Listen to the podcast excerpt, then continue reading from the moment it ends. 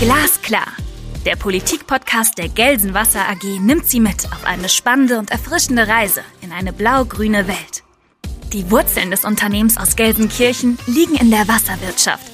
Aber auch bei erneuerbaren Energien, Klimaschutz und Digitalisierung wird das Team Blau-Grün der Gelsenwasser jeden Tag ein bisschen besser. Mitten im Ruhrgebiet spricht Arndt Bär mit seinen Gästen über aktuelle Themen aus Energie, Umwelt und Klimapolitik. Konkret und glasklar. Viel Vergnügen! Nordrhein-Westfalen ist das größte Bevölkerungsland, das Industrieland, Kohleland eigentlich. Der Wandel hin zum ökologischen Vorreiter, der war beschlossen, der ist auch eingeleitet. Es gibt Studien zum Potenzial der erneuerbaren Energien. Die Frage ist, wie viel schon umgesetzt worden ist. Und dann kam der Krieg in der Ukraine. Und die Energieversorgung steht seitdem im Fokus wie schon lange nicht mehr. Ist die Energiewende in Nordrhein-Westfalen jetzt noch so machbar, wie es eigentlich angedacht war? Muss sie vielleicht schneller gehen? Wie sichern wir die Versorgung in den nächsten zwölf Monaten? Braucht es neue Instrumente, um Energie bezahlbar zu machen? Über alle diese Fragen spreche ich heute mit meinem Gast Wiebke Brems. Ich freue mich sehr, dass Sie da sind. Sie ist Sprecherin für Klimaschutz, Energie, Bergbausicherheit und Anti-Atom-Politik in der Landtagsfraktion Bündnis 90 Die Grünen eine ausgewiesene Expertin in Energiepolitik. Ich freue mich, dass Sie heute hier sind, liebe Frau Brems. Hallo, danke für die Einladung. Frau Brems, bitte seien Sie doch so freundlich und stellen sich vielleicht mit Ihren eigenen Worten nochmal äh, kurz vor. Ähm, Sie sind ja einigen unseren Zuhörern vielleicht noch nicht bekannt. Vielleicht auch schon mit Blick darauf, warum Sie eigentlich an der Energiepolitik hängen geblieben sind. Ja, das passt sehr gut. Ich bin Elektrotechnik-Ingenieurin von Haus aus, habe in Bielefeld an der Fachhochschule studiert, damals auch mit der Fachrichtung Erneuerbare Energien.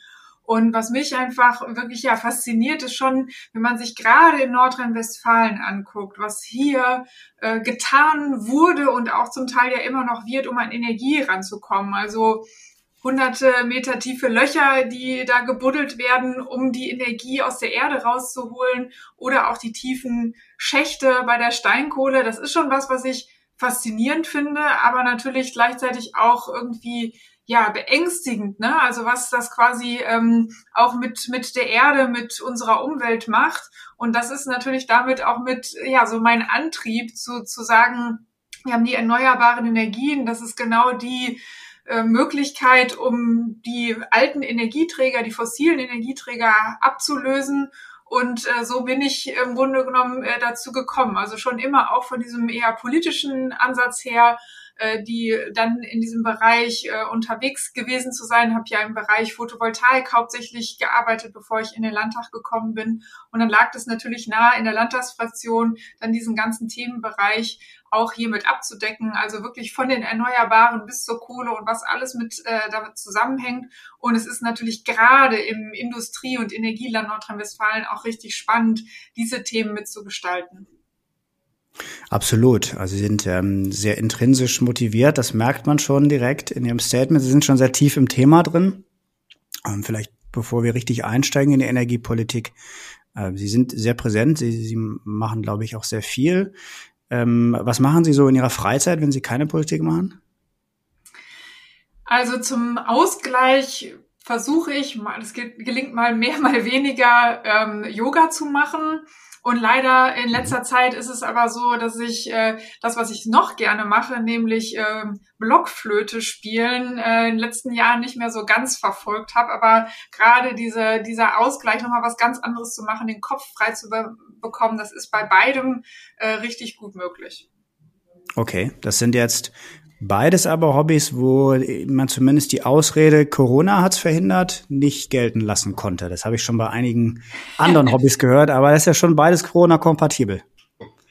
Das stimmt. Also Yoga ja, ja absolut. Ich mache das auch jetzt äh, immer noch digital mit. Das ist richtig gut. Das hat mir sogar geholfen an, an vielen Stellen. Naja, Blockflöte für sich alleine schon, aber natürlich, wenn man sonst eigentlich mit anderen spielt, ähm, ja. ist das natürlich schon ein bisschen schwieriger. Aber ich habe es eher in den letzten Jahren auch immer wirklich mehr als eine Entspannung für mich gesehen und gar nicht so als Vorspielen oder ähnliches. Ja, das stimmt natürlich. Ist auch so ein Instrument, was ähm, mit anderen zusammen dann noch besser klingt. Ja. Hm, wenn Sie sich nicht über Politik ärgern, worüber können Sie sich so privat ärgern? Über vielleicht irgendwas, was Sie aufregt?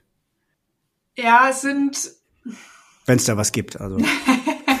ja, doch, ich kann schon auch manchmal schnell, ich sag mal, was so, so im Privaten, wenn ich jetzt so wirklich unterwegs bin, ich bin viel im, auf dem Fahrrad unterwegs, dann ärgere ich mich natürlich schon manchmal, ich sag mal, über das eine oder andere Auto, was auf dem Fahrradweg steht oder irgendwie einem den Weg abschneidet. Und ansonsten, was mir halt schon auffällt, es geht aber dann vielleicht schon wieder auch in Richtung Politik, ist natürlich das, was ich an vielen Stellen merke, eben auch als Frau in diesem ja männerlastigen äh, Bereich, möchte ich jetzt mal sagen, dass ich mhm. äh, sehr und immer wieder und manchmal aber auch sehr subtil äh, den, den Eindruck schon habe, dass ich mich als Frau schon noch anders auch äh, rechtfertigen und auch beweisen muss. Also, ähm, dass ich häufig alleine dadurch, wenn ich sage, ich bin Elektrotechnikingenieurin, dann habe ich quasi ja gleich irgendwie einen, einen positiveren Stempel drauf. Ähm, aber Männer haben das meistens nicht nötig, dass man ihnen, dass sie erst beweisen müssen, dass sie wirklich auch Ahnung von solchen eher technischen Themen hat. Und das ist schon was, was mich ähm, ja schon auch sehr ärgert und wurmt, möchte ich jetzt mal sagen. Ja. Ja, das glaube ich. Das hört man von öfter mal von Frauen auch aus der Branche, die ja in der Tat sehr männerlastig ist. Also ist bei uns im Unternehmen ein bisschen unterschiedlich je nach Professionen, aber so die, die technischen operativen Bereiche sind immer noch sehr männerlastig. Ähm, leuchtet mir ein. Hat sich da was geändert eigentlich so Interesse aber die letzten 10, 20 Jahre oder nehmen Sie da keine Entwicklung wahr in der Gesellschaft? Ich nehme schon ein bisschen eine Entwicklung wahr. Also ich sag mal, es sind nicht so sehr mehr die, die großen Sprüche. Also man traut sich nicht mehr so ganz direkt das zu machen. Aber ehrlich gesagt ist es, das Subtilere ist nicht immer einfacher mit umzugehen, weil das ja trotzdem auch da ist. Und ich finde, was man auch mhm. gerade sieht, das ist ja auch viel in der Politik verbreitet, ähm, wenn man sich anguckt, was beispielsweise auch äh, Annalena Baerbock von einem, ja, von einem Jahr beispielsweise aushalten musste, ist das schon was, was ich, was immer noch krass ist und was immer noch nicht richtig ist, ähm, dass, dass man sich so auch wirklich einer Kritik da aussetzen muss, wie das andere nicht müssen. Mhm. Also Sie meinen, die, wenn es nicht zu sehr zurückschauen auf den Bundestagswahlkampf, aber da waren ja auch ein paar Dinge, wo man jetzt sagen könnte, jetzt unabhängig vom Geschlecht vielleicht auch einfach nicht, nicht optimal gelaufen. Absolut. Äh, natürlich sind da auch Fehler gemacht worden und sie selber weiß es, glaube ich, am besten und ärgert sich am meisten, glaube ich, auch über ihre eigenen Fehler. Darum geht's mhm. jetzt aber nicht nur, sondern es ist halt schon auch so, dass einfach äh, gerade einer Frau, aus manchen Sicht wird sie ja als jung dann auch bezeichnet, ähm, dann schon weniger auch zugetraut wird und auch stärker bewertet wird. Also wie sie aussieht, wie sie sich verhält. Es, es gab ja noch vor wenigen Wochen auch äh, dann noch mal ja einen dieser kleineren, ich sag mal sagen, äh, Twitter-Skandale, wo ja jemand sie als diese junge Dame, die unsere Außenministerin ist, bezeichnet wurde. Also solche Bezeichnungen müssen sich Männer im Allgemeinen nicht anhören. Da merkt man schon, dass es einfach ja noch immer Unterschiede gibt, leider. Ich merke, dass ich äh, aktuell den letzten Wochen gar nicht so viel auf Twitter unterwegs war. Der, der Skandal ist mir entgangen. Also ich versuche aber auch mich ein bisschen da ähm, nicht in jede Diskussion mit mit reinzumischen. Ähm, aber Frau Frau Baerbock hat Frau Baerbock hat glaube ich die letzten Wochen einen ähm, auch nachhaltig positiven Eindruck hinterlassen in der nicht nur in der Medienumfeld, sondern auch so in meinem persönlichen Umfeld habe ich so den Eindruck, dass das doch sehr positiv bewertet wird, wie sie mit der ähm, ganzen Ukraine-Thematik umgeht. Absolut. Also ich finde, das zeigt einfach auch ihre Stärke, ihre Führung. Und wenn man nochmal zurückguckt, eben auch, es gibt ja auch einige Interviews auch aus dem Wahlkampf, wo sie auch viele der Dinge schon vorher so gesehen hat und sie damals eben auch noch nicht äh, ernst genommen wurde. Aber ich finde auch, dass ich bin sehr froh, dass sie uns da gerade vertritt in dieser ganz schwierigen Situation, wo es bestimmt auch für sie nicht immer leicht ist. Aber ich finde auch, dass sie sich da auch äh, richtig gut äh, schlägt und uns da gut vertritt. Lass uns mal zu dem, zu dem Thema kommen, was uns im Moment alle beschäftigt. Ähm, grundsätzlich, glaube ich, beschäftigt. Also der, der Angriffskrieg Russlands in der Ukraine ist, ja, der Begriff der Zeitenwende hat sich schon ähm, etabliert, mehr oder weniger. Ich glaube, dass es auch ähm, nicht weniger ist als das. Wie sehen Sie jetzt am 22.03. nehmen wir auf? Die Lage ist sehr dynamisch, aber man kann ja nicht mehr tun, als von dem Standpunkt auszukommen, wo man ist. Wie sehen Sie gerade die, die energiepolitische Lage in Deutschland mit Blick auf diesen Konflikt? Im Grunde genommen haben wir es wirklich in der aktuellen Situation damit zu tun, dass wir die Versäumnisse der vergangenen Jahre und Jahrzehnte ja schon fast auch wirklich gerade aufkehren müssen. Also das heißt, äh, wir haben hier einfach zum einen eine erhöhte Abhängigkeit, die sich in den letzten Jahren eben noch weiter immer aufgebaut hat, gerade von russischem Gas, aber auch von russischem Erdöl und äh, Kohle. Und äh, gleichzeitig ist der Ausbau der erneuerbaren Energien nicht in der Geschwindigkeit vorangegangen, wie das eigentlich notwendig und auch möglich gewesen wäre. Dann wären wir jetzt beim Klimaschutz schon weiter und dann wären wir auch bei der Abhängigkeit von Importen an einer anderen Stelle.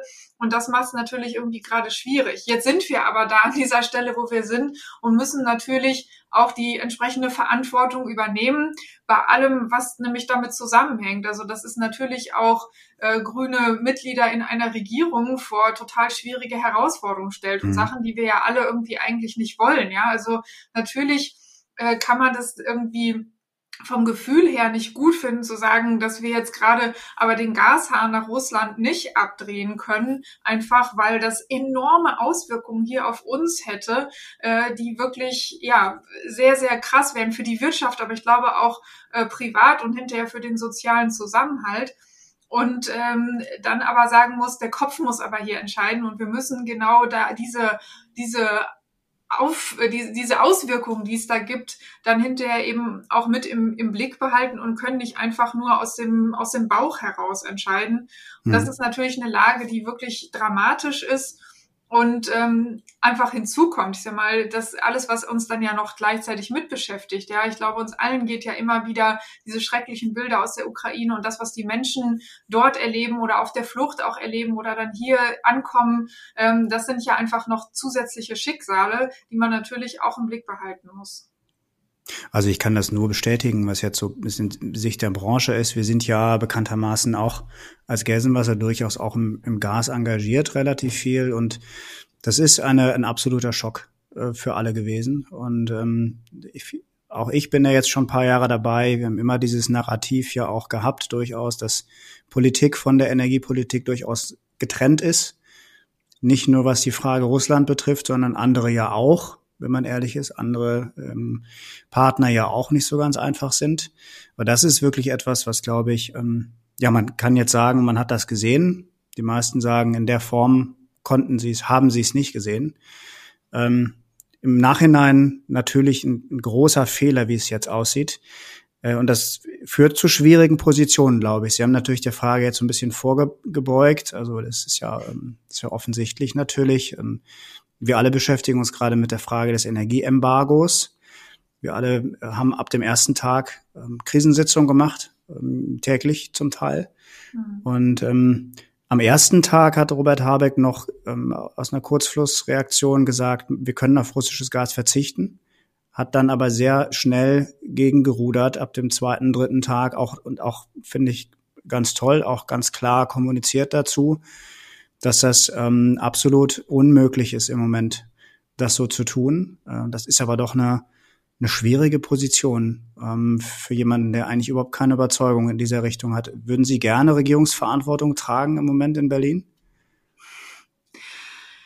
Naja, ich meine, man kann sich die Zeiten ja nicht aussuchen, in denen man da ist. Also ich glaube, nee. die, diese, also äh, gerade ganz persönlich möchte ich äh, natürlich nicht tauschen, aber ich meine, wir treten natürlich auch hier in Nordrhein-Westfalen an um hier was zu verändern und in Regierungsverantwortung zu kommen. Und auch hier sind ja die Herausforderungen enorm. Also, äh, und man muss dann einfach auch sagen, man, ich bin jedenfalls auch in die Politik gegangen, um was zu verändern. Und man verändert halt, das habe ich äh, in den letzten Jahren auch wirklich ja schwer lernen müssen. In der, in der Opposition verändert man halt eher wenig. Und ähm, deswegen ist es schon, finde ich, wichtig, auch in solche Regierungsverantwortung zu gehen, auch wenn einen das wirklich ja vor die ganz, ganz großen Herausforderungen auch persönlich dann natürlich stellen kann und sagen kann, äh, sagen muss, äh, wo kann es jetzt hier wirklich lang gehen ähm, und ohne die eigenen Werte zu verraten. Aber manchmal muss man eben auch Umwege gehen, um dahin zu kommen, wo man eigentlich will.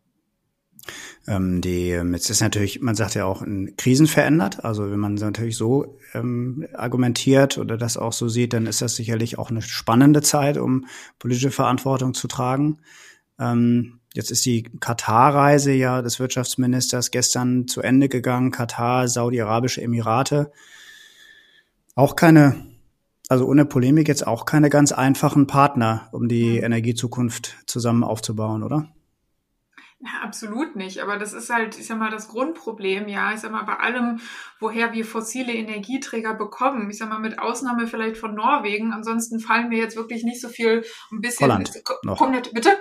Holland, wenn Sie jetzt schon. Genau, das wollte ich gerade sagen. Ein bisschen kommt ja auch aus den Niederlanden, das ist aber ja auf dem absteigenden Ast. Aber ansonsten ja. haben wir es ja wirklich sehr, sehr viel einfach leider mit Ländern zu tun, die entweder massive Umweltprobleme haben, wo es massive Auswirkungen auf die Menschen vor Ort gibt, oder und äh, dann eben auch zum Teil natürlich äh, Demokrat, Demokratie nicht gerade das ist, wie wir uns äh, das hier äh, so vorstellen ähm, und auch unterstützen wollen.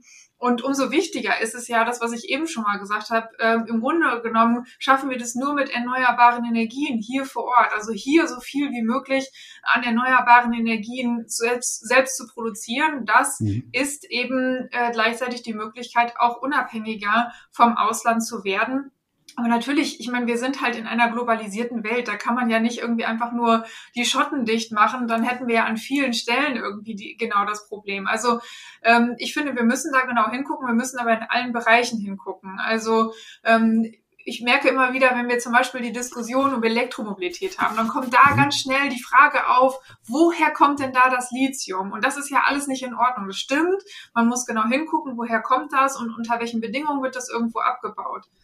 Aber ich sag mal, beim Öl ähm, in, in Afrika ähm, hat das in den letzten Jahren und Jahrzehnten niemand interessiert, wie viel Menschen, wie viel Umwelt da zerstört wurde. Oder wenn ähm, die Akkus aus den Laptops und Handys, die alle naslang quasi neu gekauft werden, das gleiche Lithium drin ist, wie das in Autobatterien oder Autoakkus dann nun mal der Fall ist da ist dann auf einmal so ein bisschen, die, sind mehr die Scheuklappen in der allgemeinen Diskussion da. Und ich finde einfach wichtig, deswegen brauchen wir insgesamt eine Veränderung. Also schon genau zu gucken, bei allem, was wir, was wir konsumieren, was wir benötigen, muss man doch genau hingucken, woher kommt es, unter welchen Bedingungen wurde es produziert oder abgebaut. Und das kann nicht nur an einer Stelle sein, sondern das muss natürlich überall der Fall sein. Also absolut, ich bin völlig bei Ihnen. Ich habe ähm, bisher allerdings nicht wahrgenommen, dass bei der Elektromobilität besonders genau drauf, drauf geguckt wird. Ehrlich gesagt eher so ein bisschen andersrum. Also die, die, es gibt ja die, die Guten und die Schlechten. Ja. Und die Elektromobilität waren für mich immer die Guten. Auch wenn Elon Musk ähm, der einer halben Region das Wasser abgräbt, oben in Grünheide und ähm, einen Wald abholzt und da eine Fabrik hinstellt, ein Tod muss man sterben, hat, ist vielleicht ein schlechtes Bild heutzutage, aber das hat mein Opa immer so gesagt. Ähm, mhm. Wahrscheinlich ist das eine Ressourcenfrage insgesamt, wie Sie richtigerweise sagen. Es ist nun mal so, dass wir über unsere Verhältnisse vielleicht leben und dass es ganz wenig Möglichkeiten gibt, Ressourcen bei uns abzubauen. Lithium übrigens gibt es in Deutschland auch, habe ich jetzt aber allerdings gelernt. Es gäbe sogar Vorkommen, ja. glaube ich. Gar nicht so, so kleine. Genau, und glaube ich auch nicht ganz einfach dann zu heben, aber äh, genau, also das ist natürlich so ein bisschen, also natürlich alles, was wir machen, ja, wie wir leben, wie wir Energie ähm, produzieren, quasi wie wir Strom produzieren, das sind ja alles Sachen, wo wir Auswirkungen auf die Umwelt haben und jedes Haus bauen und all das, ne, also hat ja irgendwie Auswirkungen und nimmt der Umwelt auch gleichzeitig wieder was weg. Und äh, das heißt ja aber dann nicht, dass man sagt, ja gut, so ist das halt, sondern dafür gibt's ja dann auch entsprechende Regeln und man muss auch genau daran immer weiter arbeiten, zu sagen, was ist denn aber das, was jetzt den, die geringste Auswirkung hat. Und dann landen wir mhm. auch wieder bei den erneuerbaren Energien, weil nämlich die erneuerbaren Energien, ich sag mal auch natürlich auch eine Windanlage hat eine Auswirkung auf die Umwelt. Und ähm, aber sie sind eben deutlich geringer, als wenn man das dann eben äh, aus dem Braunkohletagebauen beispielsweise holt. Und da finde ich, muss man halt schon hingucken und sowohl bei uns hingucken, aber eben auch woanders hingucken. Nicht einfach nur die Scheuklappen machen, naja gut, das kommt halt von woanders, dann ist es nicht so schlimm. Und mhm. das hängt halt alles zusammen. Das hängt zusammen, von wem kommt das, also was äh, ist da für ein System, steckt auch äh, da vor Ort hinter, aber auch was, wie leiden auch ganz persönlich da Menschen drunter oder die Umwelt vor Ort. Jetzt haben Sie die, die Kohle angesprochen. Wir denken ja von NRW aus. Also ähm, ich habe ja nicht umsonst auch am Anfang gesagt, natürlich als eines der Kohleländer Kohleausstieg gerade beschlossen, ähm, der vielbeschworenen Kohlekommission. Jetzt haben wir ähm, ja leider die Erkenntnis, dass wir kurzfristig mit dem erneuerbaren Ausbau diese Lücken nicht geschlossen bekommen. Es sind alle möglichen Maßnahmen äh, im Moment in Diskussion, auch noch mit heißer Nadel gestrickt. Aus der Branche raus auch so, dass ähm, die, die Zahlen relativ frisch sind, was machbar ist. Zahlen sind am Ende sowieso auch immer Schall und Rauch, also ist alles graue Theorie feststeht, wir müssen ein paar Dinge tun. Und Sie haben in anderem Zusammenhang mal gesagt, wir müssen jetzt alles auf den Tisch legen, was da ist. Erster unangenehme Punkt ist natürlich die, die, die Kohleversorgung, die Braunkohleversorgung. Ist der, mhm. Hat sich das Thema Hambacher Forst jetzt anders entwickelt und die Dörfer oder wie gehen wir jetzt damit um? Nee, das sehe ich nicht so, weil wir ja schon gucken müssen, was ist jetzt kurzfristig und was ist quasi mittelfristig eigentlich mhm. der Weg. Und kurzfristig ist es einfach äh, genau die Frage, wie kriegen wir im Grunde genommen hauptsächlich die nächsten Winter, vielleicht auch noch die äh, wenige Zeit danach, da die Versorgungslage sichergestellt. Und da ist auch eben, auch mit meinem technischen Hintergrund, mir das total wichtig, das nochmal zu sagen, dass es wirklich, dass wir alles daran setzen müssen, dass die Versorgung von Strom und Wärme bei uns sichergestellt wird. Weil wir können uns nicht vorstellen, was passiert, wenn das nicht der Fall ist und wenn das nicht nur mal kurz irgendwo ausfällt, sondern wir das wirklich längerfristig haben, dann haben wir wirklich ganz, ganz andere Probleme hier. Ja. Und äh, das heißt, heißt natürlich auch, dass man darüber reden muss, dass die äh, Braunkohleblöcke, die beispielsweise jetzt in den nächsten Monaten irgendwie eigentlich zur Abschaltung anstehen, man eventuell über diese Zeit etwas länger laufen lassen muss. Das ist die kurzfristige äh, Notwendigkeit.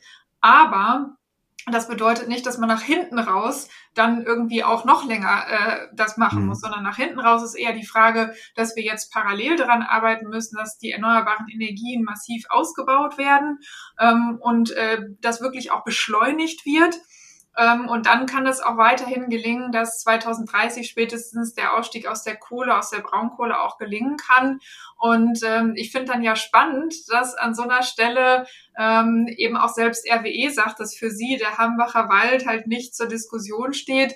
Wo wir noch natürlich uns drüber austauschen, ist die Frage der Zukunft der Dörfer. Aus unserer Sicht ist das absolut machbar und auch klimapolitisch notwendig. Hm. Und das wird auch eine der Debatten sein, die wir in den nächsten Monaten und anderthalb Jahren wahrscheinlich irgendwie zu führen haben, wie das genau gelingen kann, damit man äh, da auch nochmal die äh, entsprechenden Dörfer und Menschen äh, retten kann. Haben Sie denn nicht die Befürchtung, dass, ähm, dass das am Ende darauf hinausläuft, dass wir sagen, wir lassen die Braunkohle jetzt so lange weiterlaufen, bis wir mit Erneuerbaren die ersetzt kriegen? Und dann haben, haben wir im Grunde genau diese Gasbrücke, die wir immer haben wollten, dann jetzt als Braunkohlebrücke aufgebaut? Also ich würde jetzt wahrscheinlich an, nochmal an Advocatus Diaboli, an RWEs Stelle auch nicht sofort sagen, ja, jetzt werden die Dörfer alle abgebaggert, sondern ich würde auch sagen, ja, alles kein Problem, lass mal ein bisschen laufen. Haben Sie da Sorge, dass, dass das jetzt durch die Hintertür doch irgendwie zu dem führt, was Sie eigentlich nicht haben wollten?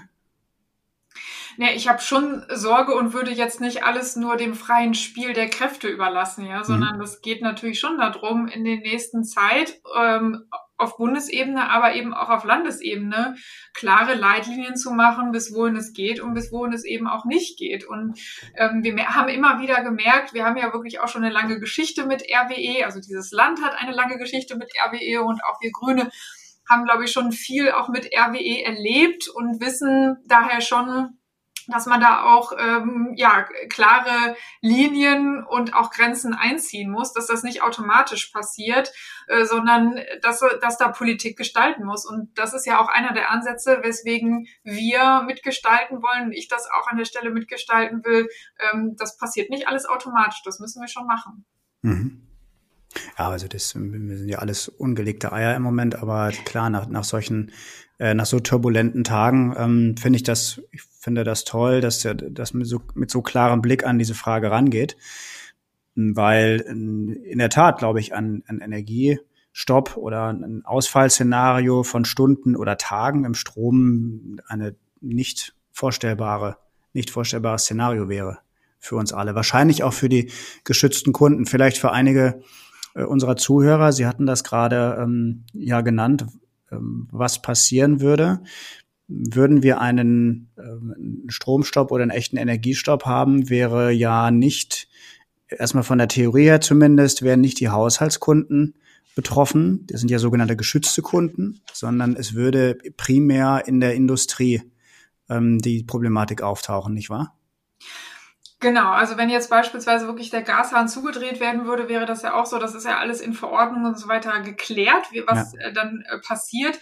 Und es würden natürlich äh, vor allen Dingen private Kunden, aber ich sage mal auch so wichtige Infrastruktur wie äh, Krankenhäuser, Pflegeheime und so weiter, das ist natürlich was, was man möglichst ähm, auch lange aufrechterhält in der Versorgung, sondern es würde als allererstes die Unternehmen, die Firmen äh, abgeschaltet werden.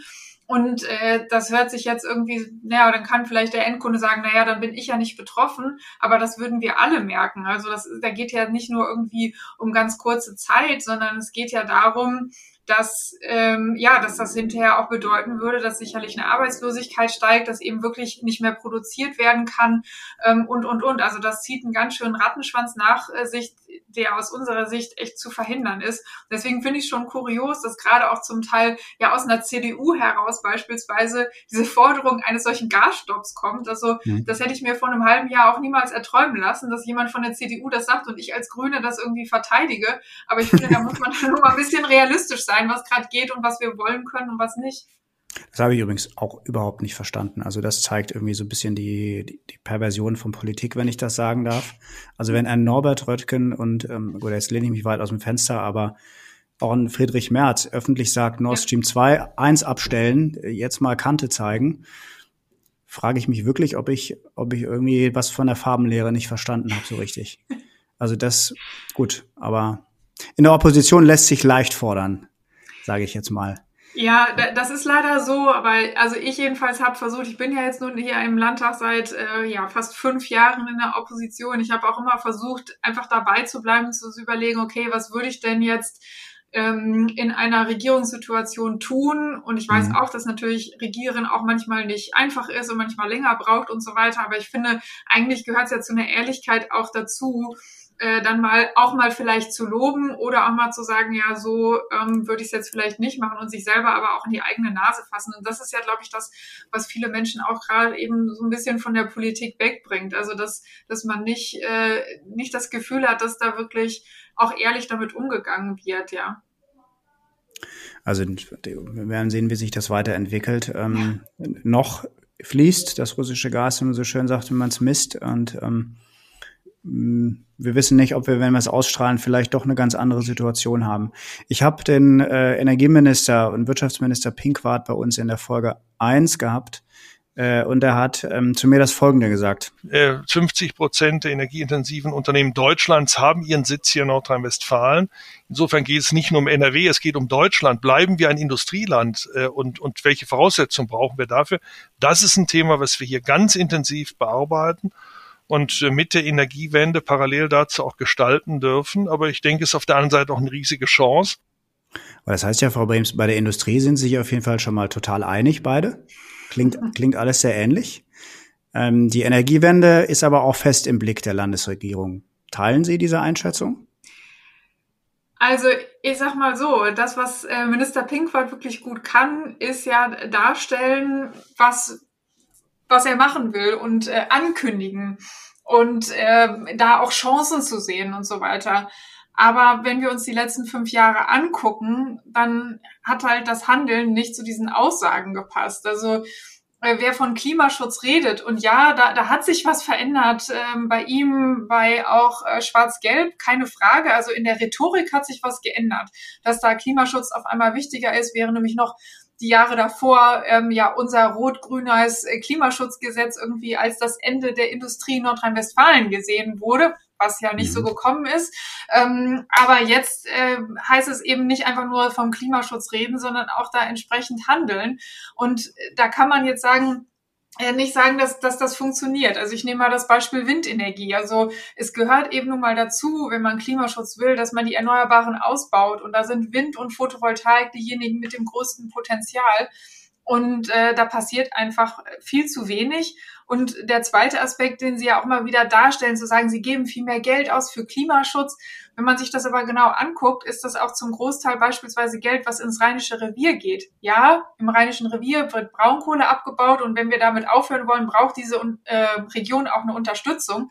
Aber nicht jedes Geld, was halt ins Rheinische Revier geht, ist automatisch auch Klimaschutz damit, ja, sondern da finde ich, muss man schon genau hingucken und äh, das, ich sehe, wie Herr Pink war, dass es eine große Chance ist, die wir jetzt anpacken müssen, aber ich sehe nicht, dass er diese Chance in den letzten Jahren auch wirklich im Ansatz genutzt hat. Also da wir im, Ruhrgebiet ähm, sitzen von Gelsenwasser aus, muss ich jetzt mal Folgendes sagen. Wir bei der Kohlekommission hatten wir schon den Eindruck, dass ähm, ich glaube 15 Milliarden richtig sind im Rheinischen Revier, aber dass es natürlich im Ruhrgebiet auch ein paar äh, Steinkohlekraftbetreiber gibt und ein paar Unternehmen gibt, die die schon ähm, einiges vor der Brust haben und ähm, das doch relativ mit relativ spitzen Fingern angefasst worden ist im Verhältnis Absolut. dazu. Natürlich haben wir die Braunkohle nicht hier. Ich weiß, ist nicht ganz eins zu eins vergleichbar, aber es wurde immer so gesagt, na, ihr habt ja den Strukturwandel schon geschafft und das ist ja so ein super Beispiel. Weiß ich nicht, kann man jetzt unterschiedlicher Auffassung zu sein. Was glauben Sie denn, was, was zu tun wäre? Sie haben ja auch sich befasst damit, mit den Erneuerbaren. Wie, wie viel wäre denn möglich in NRW und was wäre denn konkret zu tun? Also als erstes ist es wirklich so, dass das Thema Windenergie wirklich das ist, wo, wo wir massiv äh, jetzt nochmal eine Veränderung brauchen, also wirklich eine mhm. Beschleunigung. Das eine ist das, was die Landesregierung ja vor einem Jahr beschlossen hat, dass sie nämlich eine, ähm, ja im Grunde genommen die Flächen reduzieren will mit diesem pauschalen Mindestabstand von 1000 Meter zur Wohnbebauung. Damit sind die Potenzialflächen in Nordrhein-Westfalen massiv eingeschränkt. Und eine eigene Studie der Landesregierung, die sie selber immer noch nicht veröffentlicht haben, hat aber genau das gezeigt, dass sie eigentlich mit diesen Flächen, die gerade zur Verfügung stehen, ihre eigenen Ziele noch nicht mehr erreichen. Und wir sagen ja, dass die Ziele nicht ausreichend sind. Und ähm, der. Das ist mir aber neu, Entschuldigung, habe ich eine ja. kurze Zwischenfrage. Ich wusste, dass es eine, also es gab eine, eine also diese Ziele und dann gab es eine Studie, die nachgewiesen hat, dass die Ziele wunderbar erreichbar sind. Hm. Und da gab es natürlich dann Kritik von, ich das jetzt mal nicht, nicht 100 zu 100 Prozent bewerten, aber dass natürlich die Annahmen sehr, sehr äh, positiv äh, waren in dieser Berechnung. Und jetzt gibt es aus Ihrer Sicht gibt eine Studie der Landesregierung, die nachweist, dass die Ziele gar nicht erreichbar sind?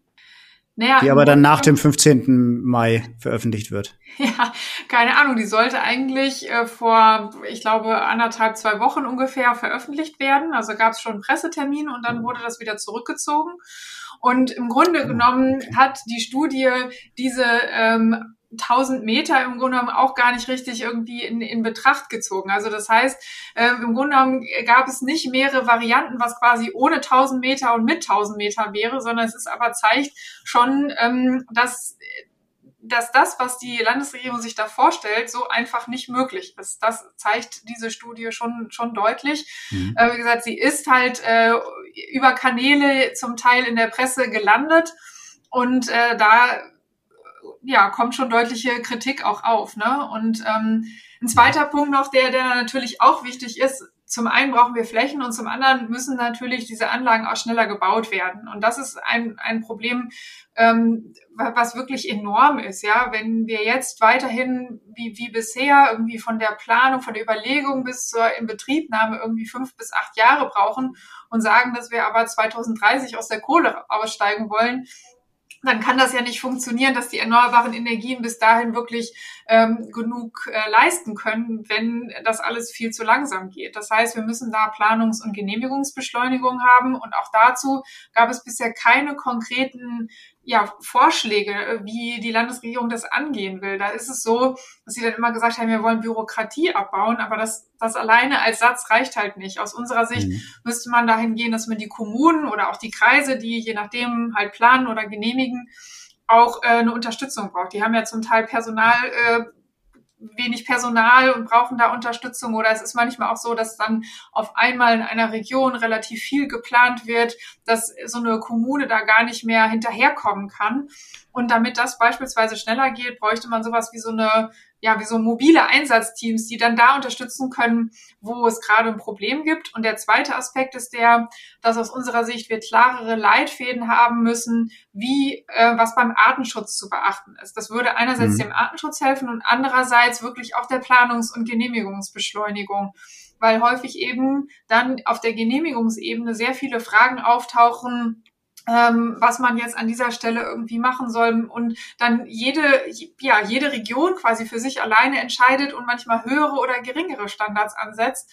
Und das ist nichts, womit man gut planen kann. Und das wäre eine richtige Beschleunigung, wenn das eine einheitliche Linie ist, wenn vorher klar ist, was man einreichen muss und wenn das gegeben ist, dann wird es auch genehmigt. Und so könnte man an den Stellen wirklich eine Beschleunigung hinbekommen. Das ist aus meiner Sicht das, was wir jetzt ganz, ganz dringend brauchen. Hm, meistens entscheiden dann ja Verwaltungsrichter am Ende, ähm, was, wie sie das auszulegen haben.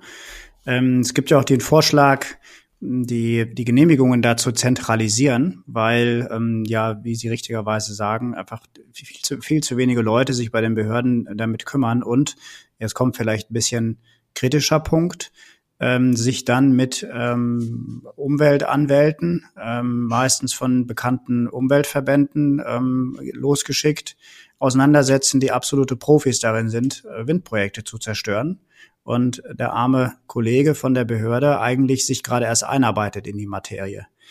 Würden Sie da eine Professionalisierung der Behörde, vielleicht eine Zentralisierung auf Bezirksregierungsebene oder irgendwo befürworten, sodass das schneller abgearbeitet wird. Vielleicht sogar anderer diskutierter Punkt, die, die Klagen etwas erschweren, die dort kommen, die ja zum Teil sehr früh und sehr unsubstanziert vorgetragen werden. Hm. Also zum einen das Thema Klagen, man muss sich das sicherlich auch nochmal genau angucken, aber da gibt's ja sehr unterschiedliche Einschätzungen dazu. Also zum einen gibt's jetzt gar nicht so mhm. viel Klagen, also prozentual. Ähm, es laufen ja auch viele Sachen einfach so und ähm, Stimmt, es gibt natürlich aber auch viele Klagen gerade gegen Kommunen und gar nicht so sehr dann ähm, eher gegen die äh, konkrete äh, Planung. Ähm, ja, also ich, ich sehe ja auch eine Notwendigkeit der Unterstützung der Planungs- und Genehmigungsbehörden. Aber ich finde, wo man total aufpassen muss, ist, man kann jetzt nicht das gesamte, wenn wir uns erst damit beschäftigen, das ganze Planungs- und Genehmigungssystem zu verändern, ja, und eine Verwaltungsstrukturreform zu machen, dann sind wir die mhm. nächsten Jahre beschäftigt mit so einer Strukturreform, anstatt endlich ins Machen zu kommen, sondern ich glaube, dass wir eher gucken müssen, dass wir die entsprechenden Behörden da unterstützen müssen, wo gerade eine Schwierigkeit ist. Das kann mit mobilen Teams sein, das kann man kann auch sein, dass man einzelne Punkte vielleicht auch mal auf eine andere Ebene hebt. Aber ich wäre da sehr sehr skeptisch dabei, wirklich das komplette System zu ändern, mhm. ähm, einfach aus den genannten Gründen, weil ich glaube, wir müssen jetzt einfach da machen und nicht irgendwie uns nochmal überlegen, was in einer idealen Welt vielleicht nochmal in anderen Strukturen. Denn wir haben halt keine ideale Welt und müssen jetzt mit dem klarkommen, wie es gerade ähm, ja, wie, wie, wie gerade die Situation ist. Und ich finde dann auch wichtig, und das zeigt es auch an vielen Stellen, dass man ähm, die, die Planerinnen und Planer, aber auch die Kommunen dabei unterstützt, dass wirklich vor Ort eine Beteiligung stattfindet. Eine Bürgerbeteiligung, eine finanzielle Beteiligung, aber auch die Möglichkeit, dass wirklich Geld wieder insgesamt auch in die Kommune zurückfließt. Wo das passiert, gibt es zwar immer noch Leute, natürlich, die das jetzt nicht alles immer nur super finden. Es werden nie hundertprozentig alle Leute immer alles gut finden. Aber es gibt hinterher dann eigentlich äh, keine Klagen mehr und, und keine, ähm, keine großen Schwierigkeiten. Auch in den Regionen, wo beispielsweise im Paderborner Land jetzt sehr, sehr viele Windanlagen schon stehen, wird genau dieses System gemacht und da gibt's keine Klagen. Das läuft alles wirklich sehr, sehr positiv. Also das heißt, man, es gibt schon Methoden, wie man auch diese Schwierigkeiten, die man natürlich äh, zu beachten hat, dann aber auch angehen kann. Hm. Wir haben ja, also das ist ja auch so ein bisschen eine, eine Kante, deswegen spreche ich das an, zum ähm, der, der Energiewende zum Umweltschutz, ähm, durchaus da auch äh, natürlich, Sie haben das Thema Artenschutz angesprochen, also umweltpolitische ähm, Themen, die mit der Windenergie zusammen eine Rolle spielen. Da müssten wir ja eigentlich jetzt ähm, einen Schub hinbekommen, weil das, das EEG, wie es im Osterpaket vorgeschlagen hat, äh, wurde jetzt, geht auf ähm, also schlägt vor, die Erneuerbaren als, als Maßnahme der öffentlichen Sicherheit ähm, mit einzustufen, was ja für mich heißt als Jurist, dass die Abwägungen in Zukunft deutlich anders getroffen werden sollen und dass man im Grunde letztendlich die, der Energiewende den Vorzug gibt gegenüber anderen Gütern. Klingt jetzt so negativ ausgedrückt, aber am Ende muss es ja so sein. Ich muss ja eine Abwägung treffen immer in der Rechtsordnung, was mir wichtiger ist. Zukünftig sind jetzt die Erneuerbaren eben wichtiger als vorher, weil sie auch im, im nationalen Sicherheitsinteresse sind. Da müssen ja andere Dinge dann jetzt auch ein Stück weit zurückstehen. Das kann schon sein. Und äh, an der einen oder anderen Stelle wird das sicherlich dann auch die, ähm, ja, die Entscheidungen vereinfachen vielleicht. Mhm. Aber ich würde jetzt eben nicht sagen, dass das der, damit automatisch bedeutet, dass irgendwie der Artenschutz, der Umweltschutz hinten runterfällt, sondern ich habe mhm. ja eben auch gesagt, wir brauchen schon klare Leitlinien, ähm, wie und wo das miteinander vereinbar ist, wo es auch mal nicht zu vereinbaren ist. Und dann muss man aber auch sagen, gibt es ja viele ähm, Weiterentwicklung in den letzten Jahren. Ich finde zum Beispiel spannend, dass es halt auch eine Kamera- und Digitalisierungstechnik gibt, mit der die Kameras erkennen können, welcher Vogel, welche Vogelart gerade auf die Windanlage, auf den Windpark zufliegt. Und wenn es eine Art ist, die halt Schwierigkeiten hat mit Windenergieanlagen, dann wird der Windpark in dem Moment mal kurz runtergefahren oder hört dann eben auf. Und wenn, die, wenn der Vogelschwarm wieder vorbei ist, kann es wieder losgehen. Für den Vogel? Das ist wirklich technisch möglich, ja. Also das wurde eben auch im Paderborner Land entwickelt. Aber das mhm. Problem ist, das ist halt, es ist entwickelt, es ist fertig, es ist geprüft. Aber wenn man das aktuell einsetzen will, muss das an jedem Windpark halt neu wieder überprüft werden. Das ist ja so, als wenn man irgendwie ähm, nicht mehr Autos in Serie produzieren könnte und jedes Auto einzeln irgendwie geprüft äh, werden müsste ob alle Sicherheitseinrichtungen funktionieren. Das sind halt auch so Sachen, die wir auf, die wir bei den erneuerbaren Energien zum Teil sehen, dass auf einmal da Vorgaben sind, die es woanders so nicht gibt. Wo man sich schon fragt, warum, warum, was, was soll das Ganze denn? Und das ist natürlich auch echt eine richtig aufwendige Arbeit, das alles durchzugehen. Ja, also das EEG ist damit ein erster Schritt, aber im Grunde genommen ist das Problem, dass es dass so viele Verordnungen ähm, und so weiter ja durchgegangen werden müssen und andere Gesetze, wo es eben auch Benachteiligung der erneuerbaren Energien gibt, die es auch alles verlangsamen. Mhm. Wie sehen Sie denn, wir hatten in, in anderen Zusammenhang darüber gesprochen, ähm, jetzt äh, die generell die Auswirkungen ähm, der neuen Situation und der, der Ukraine-Krieg äh, oder Ukraine-Krise auf äh, umweltpolitische Themen. Es gibt die Natürlich die Frage der, der Landwirtschaft und der Lebensmittelversorgung, mhm. ähm, die jetzt natürlich reflexartig auch ein Stück in Richtung starke Regionalisierung geht. Äh, es gibt ähm, erste Ideen, die, die Landwirtschaft äh, auch ein Stück weit wieder zu unterstützen, weil die Lebensmittelpreise steigen. Kann das zu, also dritter Punkt vielleicht dazu, ähm, ähm, Wirtschaftsminister Pinkwart hat die Tage wieder veröffentlicht, dass er die Frage des Frackings nochmal prüfen lassen will. Ähm, ich weiß nicht, wie fundiert das gemeint gewesen ist, äh, aber auch der niedersächsische Wirtschaftsminister hat gestern gesagt, ähm, na ja, wenn wir äh, Frackinggas aus Amerika in Zukunft beziehen, dann können wir ja im Grunde ja auch selber wieder drüber nachdenken, ob es machen. Hm, hört sich für mich alles nicht gut an, aus der wasserwirtschaftlichen Brille jetzt mal gesehen. TTIP war auch noch Übrigens ah, ja. kommt auch noch dazu, gestern ähm, Christian Lindner hat gesagt, wir müssen wieder stärker an Amerika ran. TTIP sollten wir noch mal äh, auf den Tisch nehmen. Irgendwie alles Themen, die ich dachte mal, die irgendwie überwunden gewesen wären. Ja. ja da müssen wir natürlich total aufpassen, weil natürlich jetzt viele vielleicht auch eine Chance wittern, alte Dinge, die äh, eigentlich vielleicht schon auch erledigt waren, jetzt nochmal aus der Mottenkiste zu holen. Ja, also beim Thema Atomkraft war es ja im Grunde genommen dasselbe. Ähm, mhm. Das war richtig und gut, auch einmal zu überprüfen, ob das halt technisch uns weiterhilft, ob das geht oder nicht. Da habe ich jetzt erstmal gar nichts gegen, ne? Ja. sich das anzugucken, weil wir haben ja eben schon mal gesprochen, im Grunde muss jetzt einmal alles auf den Tisch, was wir da haben und man muss diese Sachen einmal technisch auch prüfen. Aber genauso wie Atomkraft uns halt über die Jahre nicht weiterhelfen wird, ist das beim Frackinggas äh, genau dasselbe. Also ich sag mal, wenn wir jetzt hier anfangen würden, ja, ähm, also abhängig von allem, was es wirklich an schwierigen Herausforderungen, also an, an Auswirkungen ja in, hier gäbe auf, auf, das, auf das Wasser, auf ähm, das, ich sag mal, wir sind ein, ja ein Land in Nordrhein-Westfalen, es ist ja schon durchlöchert wie ein Schweizer Käse, wo man hier Allerdings, noch ja. Regionen finden will, ja, also unterirdisch äh, durchlöchert quasi, wie man hier noch Regionen finden will, wo, der, ähm, wo das wirklich intakt ist, wo man das machen könnte und dann trotzdem eben enorme Risiken gerade für uns, für das Wasser hätte.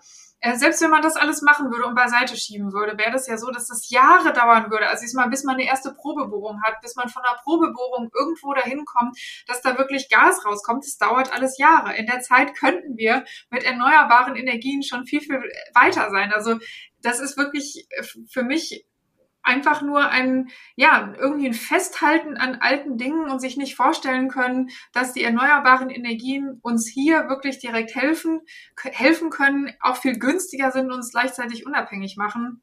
Und auch beim Thema Landwirtschaft ist es ja das Gleiche. Also es kann ja nicht sein, dass man jetzt irgendwie ähm, Errungenschaften, die man hat, dass man Pestizide, die einfach giftig für, für die Organismen sind, für uns sind, ähm, dass man jetzt überlegt, dass man die vielleicht wieder brauchen könnte, um hier irgendwie die Landwirtschaft hochzufahren. Sondern wir müssen doch irgendwie gucken, wie mhm. Landwirtschaft mit unserem Leben in Einklang zu bringen ist und wir natürlich eine Versorgung sicherstellen können. Aber wir haben eigentlich dieses Problem in Deutschland nicht, dass wir hier eine, äh, keine Versorgungssicherheit irgendwie von Lebensmitteln haben, sondern wir haben das Problem vor allen Dingen in Afrika. Und äh, da ist ja wirklich ja. auch die Gefahr groß, dass, ähm, dass Putin das beispielsweise auch mit mit im Kopf hatte, ja, genau diese, diese ja, Folgen dann zu haben, dass vielleicht auch von dort dann wieder mehr Flüchtlinge kommen, einfach weil dort äh, Hungersnöte drohen. Das ist, ist mir auch schon durch den Kopf gegangen. Man, man weiß ja tatsächlich äh, gar nicht, was da alles im Kopf vorgeht äh, ja. bei dieser ganzen Thematik, aber auch das ist nicht, nicht völlig auszuschließen. Ähm, es kommen also einige an, an, einiges an Themen kommt auf uns zu, sicherlich auch alte Geister, die gerufen worden sind. Ähm, das ähm, wird man jetzt alles sehen die nächsten Wochen noch. Und ich bin gespannt, wie man das bearbeitet und wie das auch politisch eingeschätzt wird. Mal vielleicht einen kleinen Blick nach vorne nehmen. Wir sind ja auch weg von der weltpolitischen Bühne in einem Landeswahlkampf, Landtagswahlkampf, der so langsam Fahrt aufnimmt. Spannend, wenn man das so sagen darf, ähm, ja. im Moment. Äh, Kopf an Kopf rennen, glaube ich, stand jetzt, 23. Ähm, auch keine Konstellation, die sich absolut so aufdrängt. Äh, was erwarten Sie denn im Moment, so wenn Sie jetzt sagen würden, was kommt dabei raus und freuen Sie sich jetzt auf die nächsten Wochen? Also ich freue mich vor allen Dingen drauf, weil es, was daran natürlich spannend ist, das zeigt einfach, das Rennen ist absolut offen. Und das ist natürlich auch, ähm, ja, ich sag mal, Demokratie theoretisch erstmal gut. Ähm, und dass wir jetzt wirklich das Rennen eröffnen können um die besten Ideen. Darum, wie wir dieses Industrieland klimaneutral machen können, wie unsere Ideen für diesen Wandel sind, der natürlich ansteht. Und das macht natürlich auch manchen Leuten vielleicht Angst oder ähm, bedeutet eine bestimmte Unsicherheit. Aber wir wollen natürlich zeigen, dass es geht, dass wir das gemeinsam schaffen und dass wir diese Verantwortung übernehmen wollen. Und was dann dabei rauskommt, wird man am 15. Mai sehen.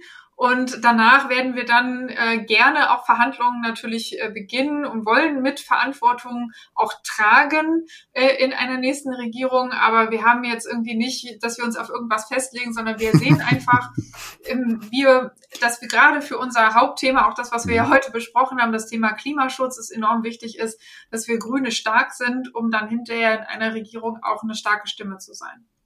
Also eine Ampel wäre vorstellbar, aber auch ähm auch die andere Konstellation, auch in Jamaika ist alles im Moment jetzt denkbar. Sie gucken auf sich.